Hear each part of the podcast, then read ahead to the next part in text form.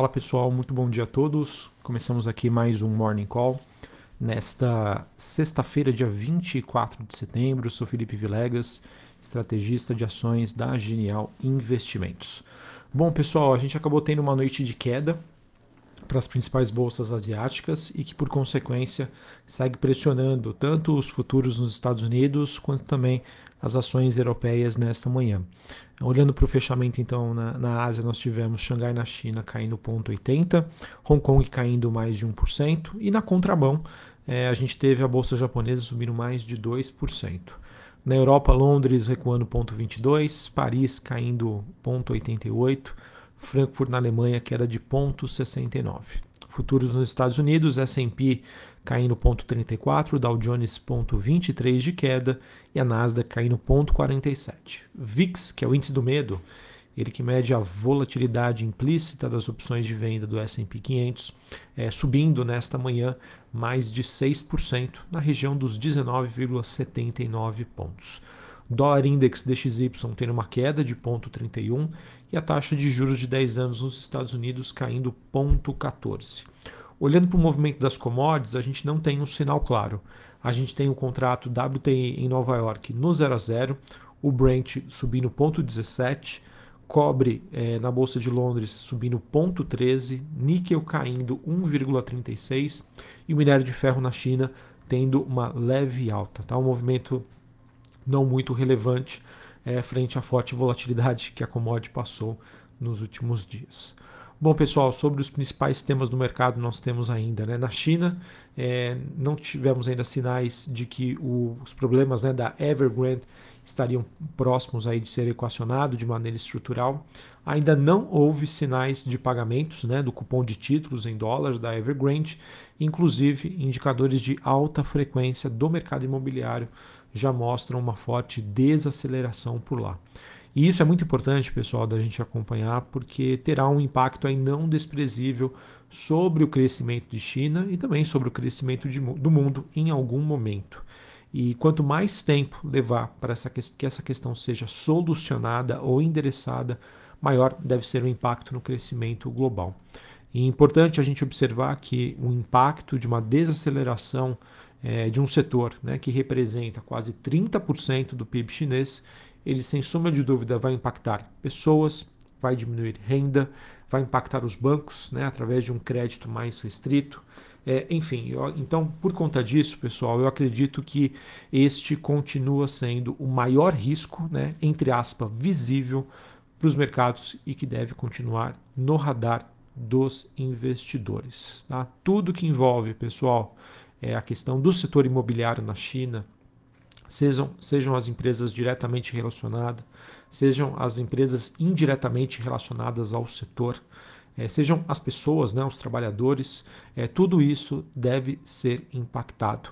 E acaba corroborando na tese que eu venho compartilhando com vocês de que é, é o, a, o, caso né, Evergrande deve marcar uma mudança na matriz econômica chinesa em que ela pretende depender menos né, da construção civil, partindo para uma economia que poderia depender mais, por exemplo, de consumo. Tá? Só que toda mudança é, deixa aí para trás é, algumas, algumas marcas. Né? Então, esse processo de transição, sem sombra de dúvida, trará alguns impactos negativos para a economia chinesa e, sem sombra de dúvida, para alguns países aí do mundo que tenha, digamos, uma maior relação com a China.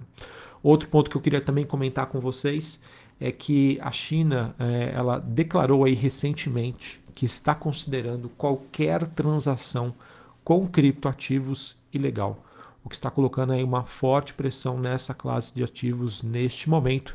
A gente acompanha aqui que é, é, é as principais criptomoedas apresentando aí barra criptoativos apresentando fortes quedas nesta sexta-feira, o que poderia então é, dado a relevância da notícia, que de certa maneira não é uma novidade, né? já há muito tempo que a China vem combatendo aí os criptoativos, mas que acaba reforçando aí um cenário menos construtivo e que poderia, sem suma de dúvida, impactar demanda por essa classe de ativos nos próximos meses, tá? Até que o mercado tenha alguma sensibilidade ou chegue num ponto de equilíbrio frente a essa nova realidade que nós temos.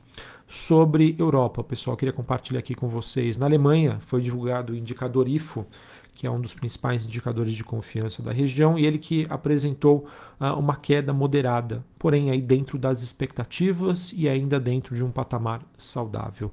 Esse índice que caiu de 99,6 pontos no mês de agosto para 98,8 pontos no mês de setembro, essa que é a sua terceira queda consecutiva. Também venho compartilhando com vocês esses sinais de desaceleração global e conforme comentei ontem, né, sobre essa questão dos PMI, sobre esses indicadores de atividade, é algo que também precisa ser monitorado nas próximas semanas.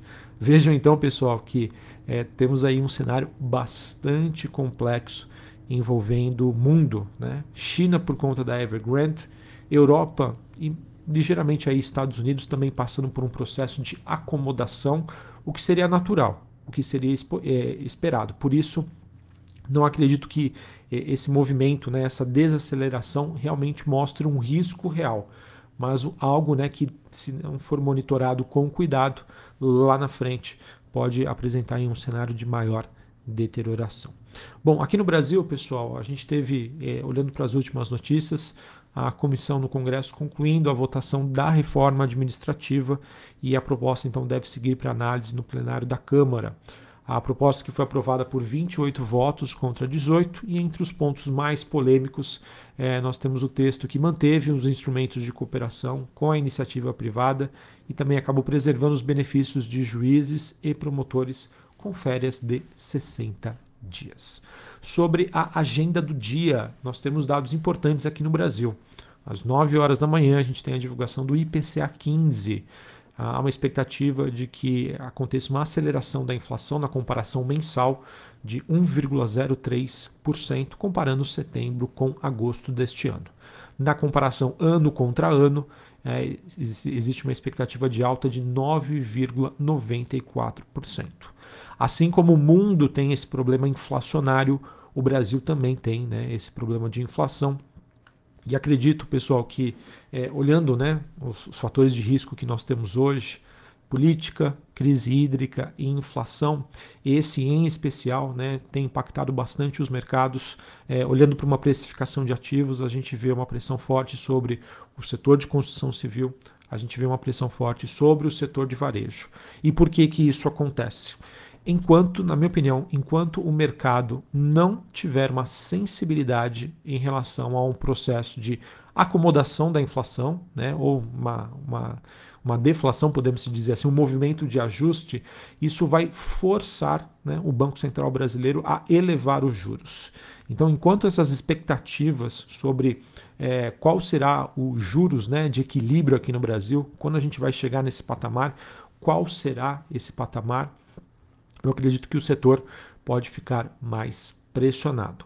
Por conta disso, apesar do desconto que nós temos hoje, envolvendo muitas empresas do setor de construção civil e também do setor de varejo, esse desconto ele acaba sendo justificado por essa percepção do mercado e que foi reforçada ontem, né, com a, a indicação aí do Banco Central de uma, de uma elevação dos juros em 1%, fazendo com que aumentasse esse risco de cauda de que esse processo de normalização monetária, de avanço dos juros, poderia demorar mais. E isso acabou pressionando bastante estes dois setores que eu comentei aqui com vocês. Um também um setor que também acaba sofrendo é, é, a, é a, questão do a questão do setor de elétrico por conta de, um, de uma comparação que o mercado faz entre o que vale mais a pena comprar uma renda fixa ou investir no setor dada a sua previsibilidade. Uh, também temos hoje nos Estados Unidos, às 11 horas da manhã, vendas de novas casas. E no mesmo horário a gente tem o presidente do Fed, Jeremy Powell, ele que fala em um evento que também terá a participação de um dos membros do Fed, o Clarida. Esse encontro acontece às 11 horas da manhã. O mercado aí deve ficar de olho nas palavras aí do presidente do Banco Central americano. Uh, Para encerrarmos aqui falando sobre o noticiário corporativo, nós tivemos a BR Malls, empresa que faz administração do shop, de shoppings, mas ela fez a aquisição de 100% da Hello. É uma empresa que é especializada em comercialização de mídia out of home em elevadores situados em edifícios residenciais.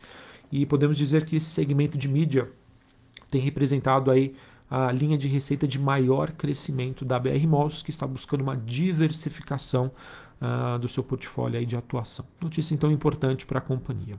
Tivemos também a, que a oferta de 650 milhões de reais foi aceita né, pelos acionistas da HB Saúde, de acordo, e, de acordo com a Rapvida, né, que foi a oferta da companhia. Uh, Para quem não se lembra, é, a, o grupo HB Saúde estava dentro de uma disputa né, para quem faria a aquisição dessa companhia, e essa disputa acontecia entre a Rapvida e a Sul América Saúde. E no caso tivemos aí uma vencedora que seria a Rapvida, notícia positiva para ela, notícia negativa para a Sul América. JHSF informou que teve início a segunda expansão da capacidade do Aeroporto Executivo Internacional, que, fica, que é operado aí pela companhia em regime de permissão. Essa obra que deve adicionar uma área operacional de aproximadamente 40 mil metros quadrados. Notícia positiva, claro, mas que a precificação dela é, deve acontecer, obviamente, com a conclusão da obra e os futuros resultados envolvendo aí o aeroporto Catarina. E também, para finalizar, a Marfig informou que o CAD emitiu um parecer aprovando sem restrições as aquisições que foram feitas recentemente pelas ações da BR Foods. É, anteriormente, né, a Marfig que ampliou a sua fatia de participação na BR Foods para 31,66%. E agora tivemos a aprovação do CAD por esse, é, em relação a esse movimento. Acredito que essa notícia tem uma, é uma repercussão positiva para as ações da Marfrig. Beleza? Bom, pessoal, para encerrarmos aqui, é, cenário mundo bastante complicado. A gente tem essa questão China, né, que acaba sendo, na minha opinião, a ponta do iceberg frente a uma mudança que nós veremos nos próximos anos sobre a matriz econômica chinesa. E que é aquilo, pessoal, todo o processo de mudança deixa as suas marcas. Na Europa e nos Estados Unidos, a gente começa a observar alguns sinais de acomodação que, a princípio, são saudáveis. Tá? É, talvez seja um equívoco a gente tomar qualquer decisão precipitada, mas aquilo será necessário um monitoramento. É, sobre Brasil, segue no radar dos investidores né, a questão dos avanços né, de temas importantes em Brasília, o clima entre os poderes, a agenda de reformas e podemos dizer que mesmo com esse cenário complexo que nós temos lá fora, dado o desconto que hoje a bolsa brasileira apresenta, né, frente essa questão, né, Brasil que levou a uma queda muito forte das ações desde junho, eu vejo que a questão valuation, preço dos ativos hoje no Brasil, poderia servir como um amortecedor. Tá? É, é aquilo, pessoal, é, não tem jeito, tá? Se lá fora as coisas estiverem negativas, o Brasil também vai sofrer. Mas, de certa maneira, vai chegar a algum ponto em que nós, o mercado já vai identificar um certo ponto de equilíbrio, em que o valuation vai talvez pesar mais por conta desse pessimismo. O que eu, aqui seria importante de vocês entenderem é que Brasil já leva a carga de um pessimismo em relação ao mundo e também em relação ao Brasil por conta de política e por conta aí do efeito eleições 2022. Beleza? Então, oportunidades elas existem, mas o cenário ainda continua bastante desafiador, tá? Por isso, diversificação, entendimento do seu perfil como investidor se tornam essenciais nesse momento aí bastante complicado que a gente vê sobre economia Brasil e sobre economia mundo. Um abraço a todos, uma ótima sexta-feira para vocês, um bom final de semana. A gente retorna na semana que vem. Valeu!